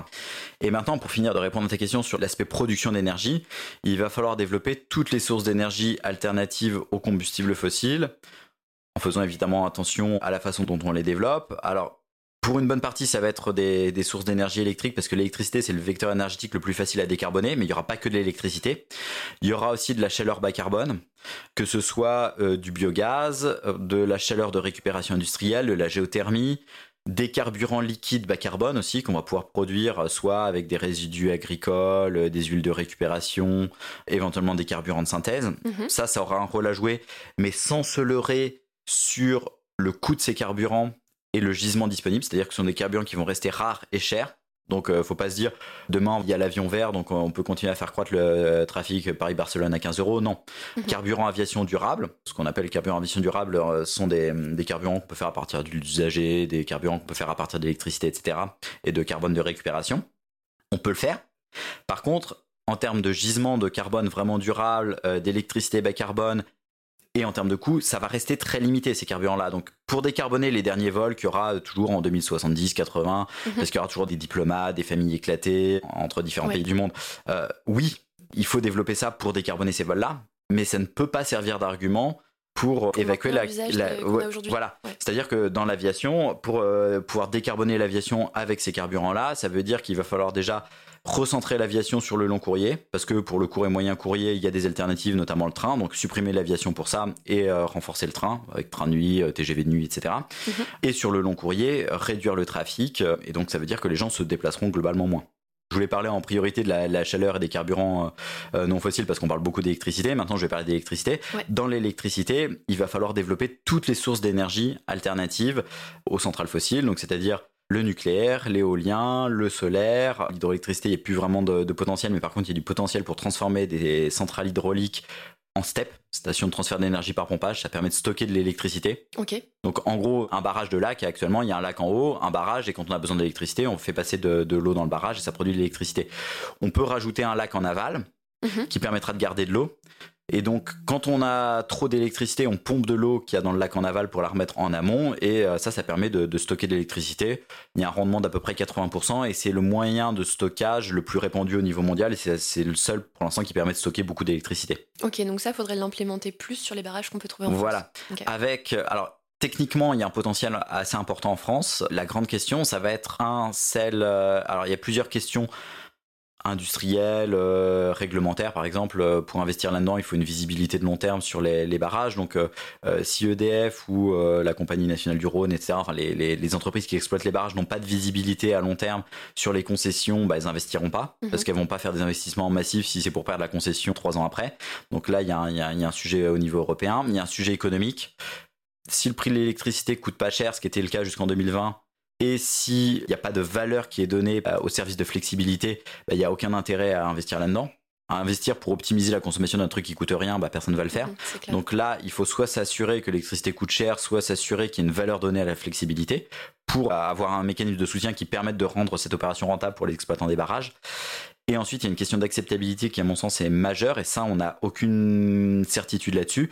Est-ce que les gens accepteront la création d'un lac en altitude ou non? Quand on voit tous les débats qu'il y a sur euh, les barrages, le barrage de Sivins, les bassines, les bassines, euh, enfin, qui a fait beaucoup, couler beaucoup Oui. d'encre là dernièrement, il y a une, une vraie incertitude et donc entre le potentiel technique et ce qu'on peut faire en, en réalité, en gros, il va falloir euh, y aller, présenter le projet, en discuter avec les populations pour voir si on peut en faire beaucoup, un petit peu, pas du tout. Et euh, donc ça, ça va falloir le voir. Et donc sur les énergies nucléaires, éoliennes, solaires, RTE, le du réseau de transport d'électricité, a publié une étude très poussée en, en 2021 où elle montre que si on veut se passer d'une source d'énergie, alors ils ont étudié le nucléaire, mais en fait ils auraient pu faire la même chose avec euh, l'éolien en mer ou l'éolien à terre ou euh, le solaire photovoltaïque. En tirant toutes les autres sources d'énergie au maximum, voire au-delà du maximum, sur le papier ça passe. Mais en fait, ça amène à des scénarios très peu probables, très peu crédibles, euh, en termes d'acceptabilité, en termes industriels, etc. Et donc, même si on développe toutes les sources d'énergie euh, bas carbone, ça mène à des trajectoires qui seront très ambitieuses dans toutes ces filières-là. Mhm. Et en plus, il va falloir se redonner des marges. Parce que, euh, bah, comme on l'a vu, par exemple, les trajectoires d'isolation des bâtiments, a priori, euh, il est probable qu'on les tienne pas. Sur l'éolien à terre, bah, il est possible qu'on n'arrive pas à faire autant qu'on a prévu parce qu'il y a une opposition euh, qui est de plus en plus forte. Sur le nucléaire, il est possible qu'on n'arrive pas à faire autant que prévu parce qu'il y a des contraintes industrielles. Sur euh, les steppes dont on a parlé, bah, il est Mhm. possible que la population n'accepte strictement rien. Dans ces scénarios-là, il y a aussi de la flexibilisation de la demande, c'est-à-dire avoir des consommations qui soient décalables dans le temps. Bah, ça, peut-être que la population n'acceptera pas. Donc, en fait, il y y, a des inconnus. Et donc, pour s'assurer que nos trajectoires de décarbonation n'échouent pas si certaines trajectoires ne, ne fonctionnent pas sur l'éolien, le nucléaire, la flexibilisation des usages, etc., il va falloir aller plus loin. Alors, déjà, ne pas éliminer une, euh, une trajectoire. Si on, euh, si on commence à dire je veux pas de la sobriété parce qu'il est hors de question que je fasse un effort, euh, je veux pas des éoliennes parce que c'est moche, je veux pas des réacteurs nucléaires parce que euh, ça me fait peur, je veux pas du biogaz parce que ça pue, etc., bah, enfin, Ouais, on, la- on bouge pas quoi. à, à la fin, il est sûr qu'on ne Ouais. s'en sortira pas. Donc, ne pas éliminer l'une ou l'autre des solutions et au contraire, euh, aller plus loin que ces scénarios-là proposent euh, dans chacune des, filières. En fait, ces scénarios-là, c'est une option minima. C'est-à-dire que si tout se passe bien, le scénario tourne et le système euh, fonctionne. Mais en fait, le monde réel, c'est pas comme ça et il faut se redonner des marges. Donc, il faut faire plus de photovoltaïque que prévu, plus d'éolien, notamment en mer que prévu, plus de nucléaire, etc. pour, pour se redonner des marges. Et est-ce que justement aujourd'hui, les politiques qui sont mises en place à l'échelle française sont dans cette logique de on se laisse plus de marge Ou est-ce que finalement, comme tu le présentais très bien, on suit des scénarios C'est une bonne question. Alors, on ne suit pas exactement un scénario. La trajectoire qui a été énoncée par le président dans son discours de Belfort, c'est-à-dire de mémoire, ça devait être 40 gigawatts d'éolien terre, 40 gigawatts d'éolien en mer, je crois, euh, 100 gigawatts de solaire photovoltaïque, 14 EPR. Ça s'appuie plus ou moins sur l'un des scénarios de RTE, mais un peu modifié. Je suis pas sûr que ça donne beaucoup de marge, surtout que en fait il manque pas mal d'é- d'éléments qu'il y a dans les scénarios de RTE. Ça dit rien par exemple sur la flexibilisation des- de la demande, ça dit rien euh, sur les steps. Euh. Pour l'instant il y y a aucune visibilité là-dessus. Ça dit rien sur euh, les services réseau rendus par les véhicules électriques. Mhm. ça, on pourra en reparler après. Donc, c'est difficile de dire si le gouvernement envisage ou non des marches. Pour l'instant, je suis absolument pas sûr. Je dirais pas ça. par contre, en fait, euh, là, c'est une première étape. Disons que le débat est en train de se rationaliser au niveau national. Il y a encore deux ans, on n'était pas du tout là-dessus. On était à jouer à une guerre euh, nucléaire renouvelable, c'est-à-dire on baisse la part du nucléaire pour augmenter les renouvelables, on laisse les fossiles tranquilles mhm. pour des motifs purement politiques. Il y a deux ans, on a rationalisé le débat. Là, maintenant, l'objectif, c'est de réussir à réduire euh, significativement, puis à sortir de, des combustibles fossiles, en jouant sur tous les, tous les leviers. Et on commence même à parler de la sobriété, même si ça, reste encore un peu chaotique des fois dans, dans, dans, certaines annonces. entendu aussi dans les discours cet hiver, effectivement. Mm. Le, un petit mix entre efficacité et sobriété parfois. Ouais, ça, ça, il y a souvent des confusions. Donc ça, ça doit être salué. Après, il reste encore énormément à faire et même dans le discours, c'est-à-dire que euh, côté production, le discours s'est rationalisé, ça c'est bien. Il y a plein de sujets qui restent encore à, aborder, notamment dans le stockage d'énergie, ça c'est un sujet euh, majeur. Les steps, encore une fois, euh, si on, ce sont des chantiers de long terme avec des grosses composantes d'acceptabilité, donc si on veut qu'il y ait des choses qui émergent et si on veut savoir jusqu'où on peut aller, c'est maintenant qu'il faut lancer le débat. Pareil sur les services réseau rendus par les véhicules électriques. Oui. ça, c'est un sujet qui est important. Actuellement, on va développer des véhicules électriques pour décarboner la mobilité. Euh, le niveau zéro du véhicule électrique, qui est le pire pour le réseau, c'est on branche à charge. Donc euh, vraiment, on ne tient pas du tout compte de l'état du réseau, on charge quand on veut.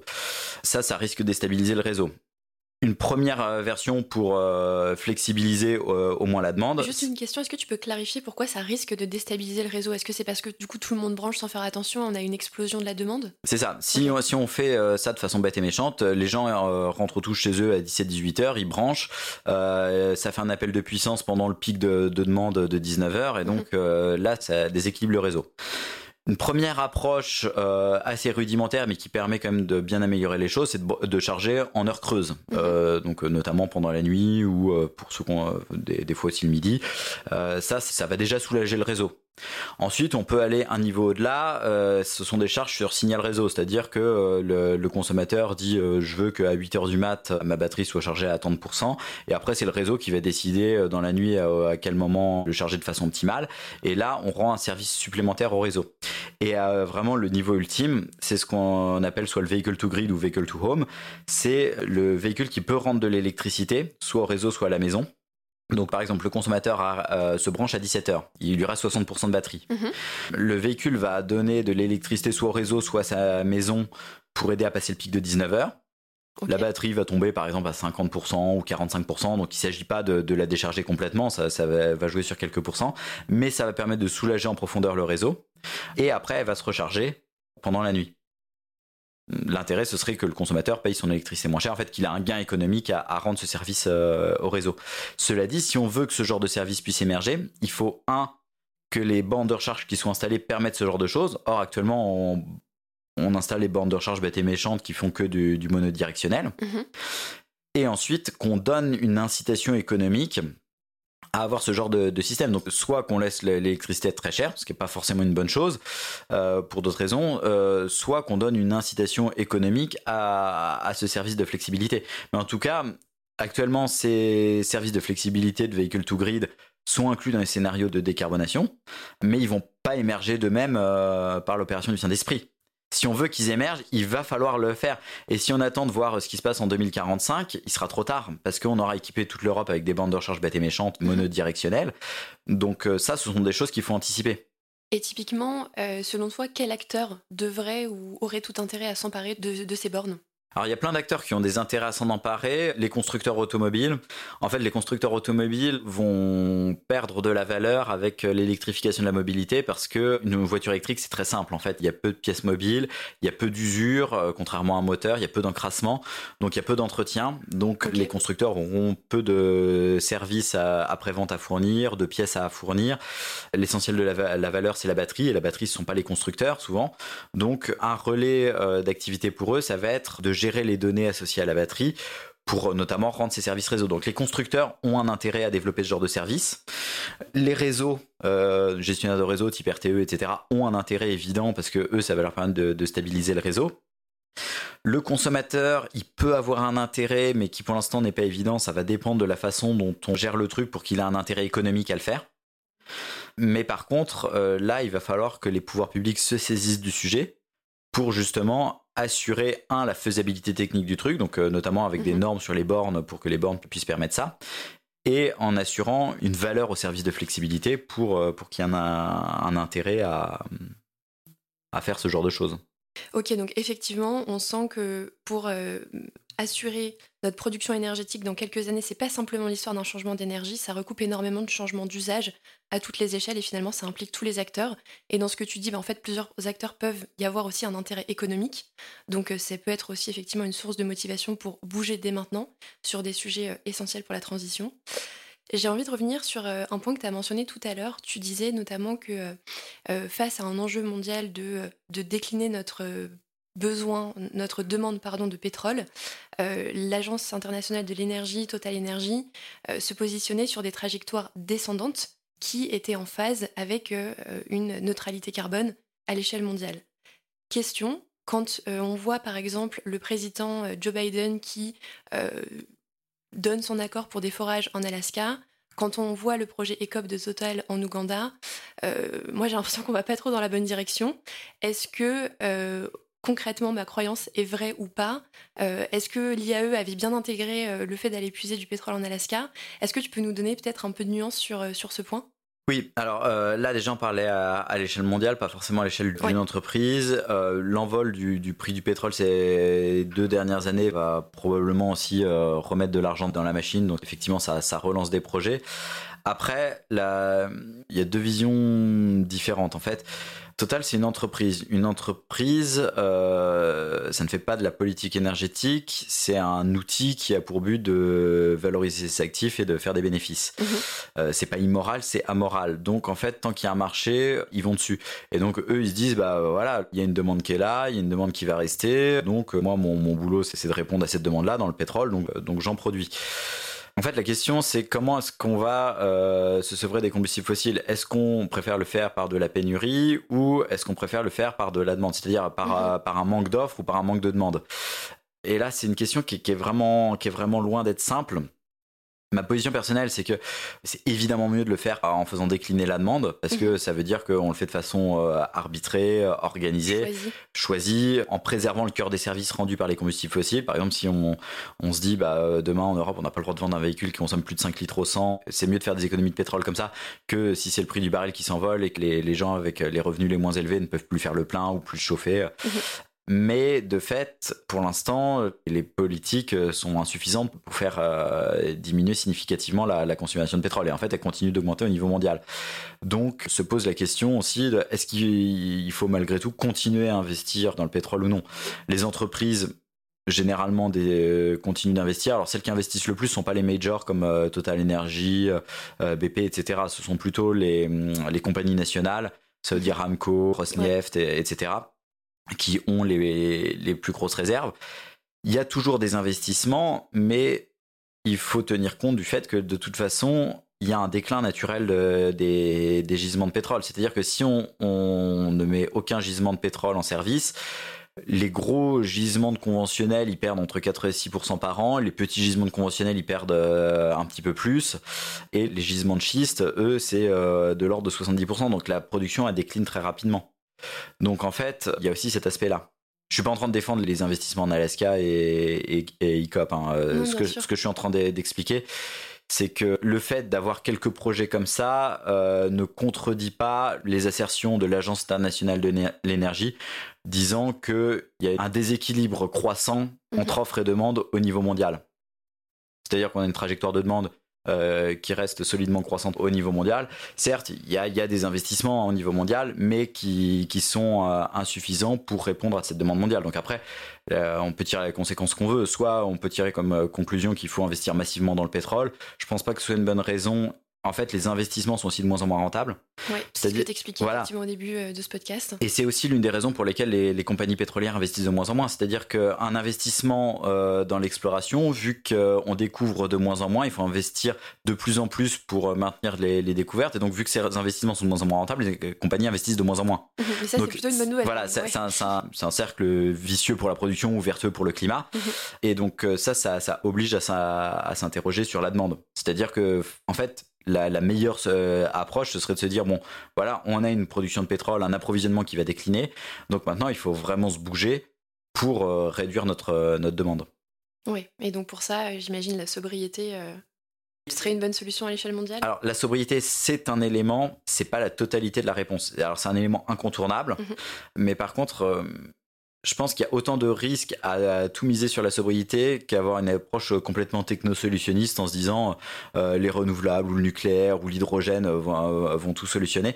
La sobriété, euh, il faut avoir conscience qu'il y a un énorme euh, enjeu d'acceptabilité. Mhm. Euh, tout le monde n'a pas la même vie déjà, n'a pas le même quotidien, n'a pas les mêmes contraintes, n'a pas les mêmes euh, niveaux de compréhension des, des problématiques environnementales, n'a pas la même capacité à prendre sur soi pour faire des efforts.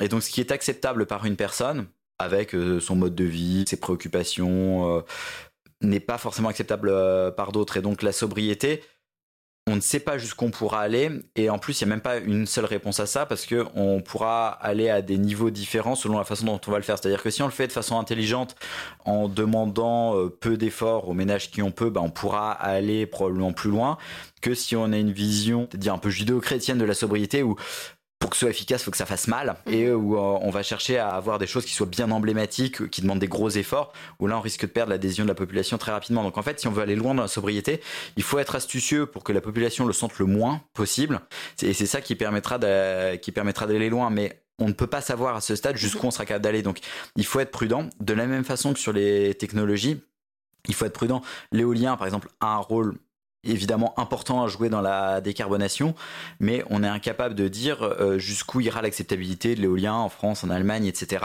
Donc il faut aussi avoir une certaine prudence dans nos attentes vis-à-vis de ça. Encore plus pour l'hydrogène. L'hydrogène, euh, on n'en a pas parlé, mais... Euh, c'est vrai qu'on n'en a pas parlé. Tu, veux qu'on fasse une digression hydrogène ou... je, Parce qu'on peut peut-être faire un podcast sur ça, sinon... Ouais, non. ok, bon, on parlera pas d'hydrogène dans ce podcast. mais disons que, ouais, il n'y a pas un outil miraculeux. On aura vraiment besoin de tous les outils. Il faut aller intelligemment sur chaque outil pour essayer d'aller le plus loin possible, mais euh, ne pas avoir son outil marotte, miracle. Il n'y a pas d'outil miraculeux.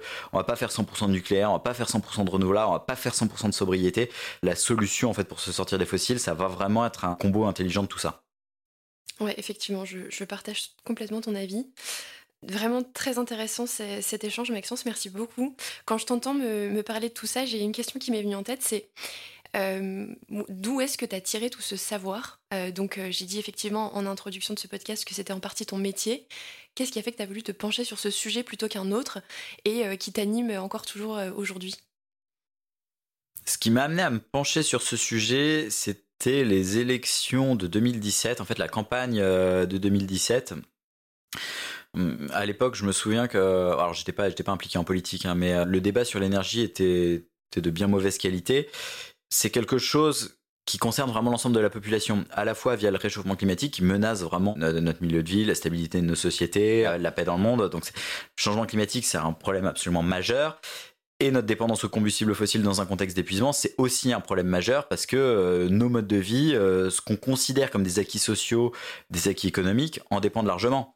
Euh, là, on parle beaucoup des retraites actuellement. le fait qu'on ait un, système de retraite, ça découle aussi du fait qu'on a un système qui, produit beaucoup de marge, qui permettent de faire vivre des gens qui ne travaillent plus parce que ce sont des machines aussi qui, qui, qui font les, les, les, travaux de force. Et ça, ça dépend aussi de, de l'énergie. Donc en fait, il y a plein de choses qu'on considère comme acquises, les congés euh, les arrêts maladie, euh, l'assurance maladie, etc., qui dépendent de cette richesse qui découle elle-même de l'approvisionnement énergétique. Donc, ce sujet-là est absolument central pour tout le monde et pas juste pour les, gens qui bossent dans l'énergie, mais aussi pour les boulangers, euh, les, instituteurs, les infirmiers, enfin, toutes les professions, toute la société. Toute, la société. Et donc en fait, je voulais commencer à expliquer un peu euh, ces, problématiques-là, d'abord sur les réseaux sociaux et euh, ensuite euh, par des articles, des conférences, des cours en école d'ingénieur, plus récemment un bouquin aussi. Et en fait, en voulant expliquer ça, bah, ça amène à, se renseigner. Alors bon, déjà, je me suis formé via mon travail. Quand j'étais à l'ambassade de France à, à Londres, au service nucléaire, bah, j'étais amené à m'intéresser aux politiques énergétiques de façon générale, à voir euh, comment le Royaume-Uni abordait ces questions-là, qui étaient assez différentes de, de, de la France à l'époque. Donc ça, ça, ça permet d'ouvrir un peu les horizons et puis de, de voir ces choses-là sous un angle systémique, c'est-à-dire pas juste se dire euh, une source d'énergie c'est bien, c'est pas bien, mais qu'est-ce qu'on en attend, quelles sont ses contraintes, industrielles, économiques, euh, qu'est-ce qu'elle peut fournir ou non, à quel horizon de temps, euh, est-ce qu'on a les compétences ou non, est-ce qu'on a l'industrie ou non, enfin vraiment tous les aspects de ça. Et après, bah, en lisant des, rapports, euh, en suivant l'actualité là-dessus, en lisant des bouquins, et ça, ça permet aussi de, construire une vision qui soit systémique. Et ça, je pense que c'est vraiment important quand on parle d'énergie. Pour donner un petit exemple, sur l'huile de palme. L'huile de palme, ça contribue à la déforestation. Si on n'a pas une vision systémique, euh, on peut se dire, ah bah, vu que l'huile de palme, ça contribue à la déforestation, faut interdire l'huile de palme. Le problème, c'est que si on raisonne comme ça, l'huile de palme, c'est l'huile avec le plus haut rendement à l'hectare. Donc, si on remplace l'huile de palme par de l'huile de colza, de, tournesol, enfin peu, peu mhm. importe, en fait, on aura besoin davantage de surface. Donc on risque d'aggraver le problème. Alors pas forcément dans les mêmes pays, mais on risque d'aggraver le problème. Donc ça, c'est un problème d'absence de, vision systémique. Si on veut lutter contre la déforestation liée à l'huile de palme, il faut se poser la question, pourquoi est-ce qu'on utilise l'huile de palme? Et en fait, c'est parce qu'on utilise de plus en plus d'huile végétale dans l'alimentation, mais aussi pour des usages énergétiques. Et donc là, ça nous amène euh, à des considérations sur la mobilité, par exemple, mhm. sur les agrocarburants. Et donc, euh, si on veut lutter contre la déforestation de l'huile de palme, il faut se poser la question de l'usage général des huiles végétales. Et donc là, c'est tout de suite un autre débat. Oui, effectivement, je sens bien que quand tu soulèves un sujet, en fait, tu te rends compte de toutes les ramifications qu'il peut y avoir avec d'autres. Et j'imagine que ça doit être absolument passionnant quand tu essayes de chercher euh, quelles sont les causes, les conséquences, pourquoi tout ça est lié et comment finalement on peut euh, mm. l'utiliser de façon euh, désirable. Ouais. Je comprends que ça t'anime énormément. Et ça, ça amène vraiment une, une conclusion extrêmement importante. Je pense qu'il faut vraiment, vraiment se méfier des, approches manichéennes dans l'énergie. Le c'est bien, c'est pas bien, ou ça c'est la solution. En fait, euh, c'est un peu frustrant parce que les approches manichéennes c'est simple. En fait, mhm. c'est pas facilement s'approprier le sujet, mais souvent c'est pas manichéen et il faut vraiment essayer de comprendre les systèmes auxquels on s'intéresse avant de proposer des choses. Parce que euh, même avec les meilleures volontés du monde, si on ne comprend pas le système qu'on veut réformer, on risque d'aggraver le problème auquel on essaie de répondre. Et ça, c'est quand même vraiment dommage. Mmh, complètement. Et merci pour le, pour le partage de du coup, ce conseil qui, je pense, résonnera beaucoup pour nombreux de nos auditeurs. On va passer maintenant à notre dernière question, la dernière partie, euh, qui concerne bien évidemment le futur désirable.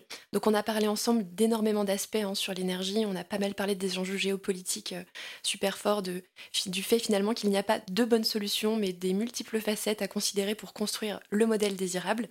Donc forcément, je te pose cette question. Euh, Maxence, quelle est ta vision d'un futur désirable pour l'énergie? C'est une question complexe. Tout le monde me le dit. Là-dessus, j'aimerais dire, euh, c'est un futur, entre guillemets, qu'on a choisi et pas qu'on a subi. Et c'est surtout ça. En fait, si je passe autant de temps à essayer d'expliquer des choses sur l'énergie sur le climat, c'est justement pour ça. C'est pour éviter qu'on se trouve dans une situation où euh, on subit des chocs euh, coup après coup. Alors là, c'était le gaz euh, dernièrement, peut-être le pétrole demain. Et en fait, si on si on suit cette trajectoire-là, où on refuse d'anticiper des contraintes, parce que évidemment, ça fait jamais plaisir de, de, de voir qu'il y a un mur en face, mais si on refuse de voir le mur, en fait, on va se le prendre. Mhm. Et le problème, c'est qu'en plus, l'énergie, ce sont des systèmes à temps long. Donc une fois qu'on est dans le mur, on peut pas se rattraper tout de suite. On a le visage qui racle le mur pendant, pendant plusieurs années, voire décennies. Donc il faut vraiment anticiper. Et donc, ma vision d'un futur désirable, c'est être capable de se poser collectivement, déjà d'accepter les contraintes sur le climat, sur euh, les disponibilités en combustibles fossiles, sur les approvisionnements métaux aussi. Alors ça, on n'en a pas parlé. Euh, c'est pas forcément que des problèmes, c'est pas forcément des problèmes géologiques. D'ailleurs, il y a aussi des problèmes d'inertie minière, etc. Mais mhm. il y a aussi des contraintes sur les métaux, euh, sur la biodiversité, sur, sur pas mal de choses essayer d'accepter ces contraintes-là pour essayer de penser collectivement un futur qui soit désirable. Et alors ça, c'est absolument pas à moi de répondre à cette question, c'est vraiment une réponse qui doit être collective. Chaque peuple, d'ailleurs, peut avoir une vision différente d'un futur désirable, euh, mais qui soit cohérent avec ces contraintes-là. Et en fait, que globalement, on soit capable d'anticiper pour être capable de faire face euh, à ces contraintes, de préserver ce qui nous semble important, plutôt que de subir. Ouais, dans ce que tu dis, il y a vraiment l'idée de réflexion collective, de choix, mm. et finalement, euh, à l'échelle peut-être des nations, de qu'est-ce que ces pays, les pays ont envie de construire à, leur échelle. Oui, et ça, ça nécessite déjà une bonne information au départ, c'est-à-dire que euh, si on veut être en mesure d'avoir les idées claires et de penser, de faire une stratégie qui soit cohérente, il faut déjà être, euh, être bien informé. On ne peut pas bien répondre à un problème mal posé. On arrive euh, à la fin de cet épisode. Est-ce que tu veux rajouter quelque chose en guise de conclusion? Est-ce que tu as un message pour nos auditeurs? Oui, alors il y en a plusieurs. Pour en donner un, je pense qu'il faut pas voir la transition énergétique comme une euh, contrainte. Le but c'est pas d'embêter les populations. Alors certes, il y aura des contraintes à court terme. Si on doit acheter une petite voiture plutôt qu'une grosse ou prendre les transports en commun plutôt que la voiture, effectivement, ça représente une contrainte à court terme. Mais le but c'est pas d'embêter la population. Le but c'est vraiment de préserver le cœur des services rendus par les combustibles fossiles face à la double contrainte posée par le réchauffement climatique d'une part et l'épuisement des combustibles fossiles d'autre part.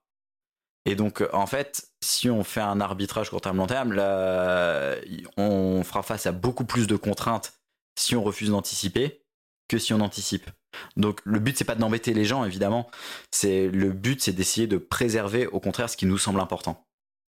Ok, ouais, dans ce que tu dis, il y a de, de petits efforts aujourd'hui pour de moins gros efforts demain, en fait. Voilà. Alors, les efforts seront quand même importants aujourd'hui, mais euh, ça évitera de perdre des choses que euh, qu'on considère comme fondamentales, notre capacité à nous déplacer, euh, des acquis économiques et sociaux, etc. demain.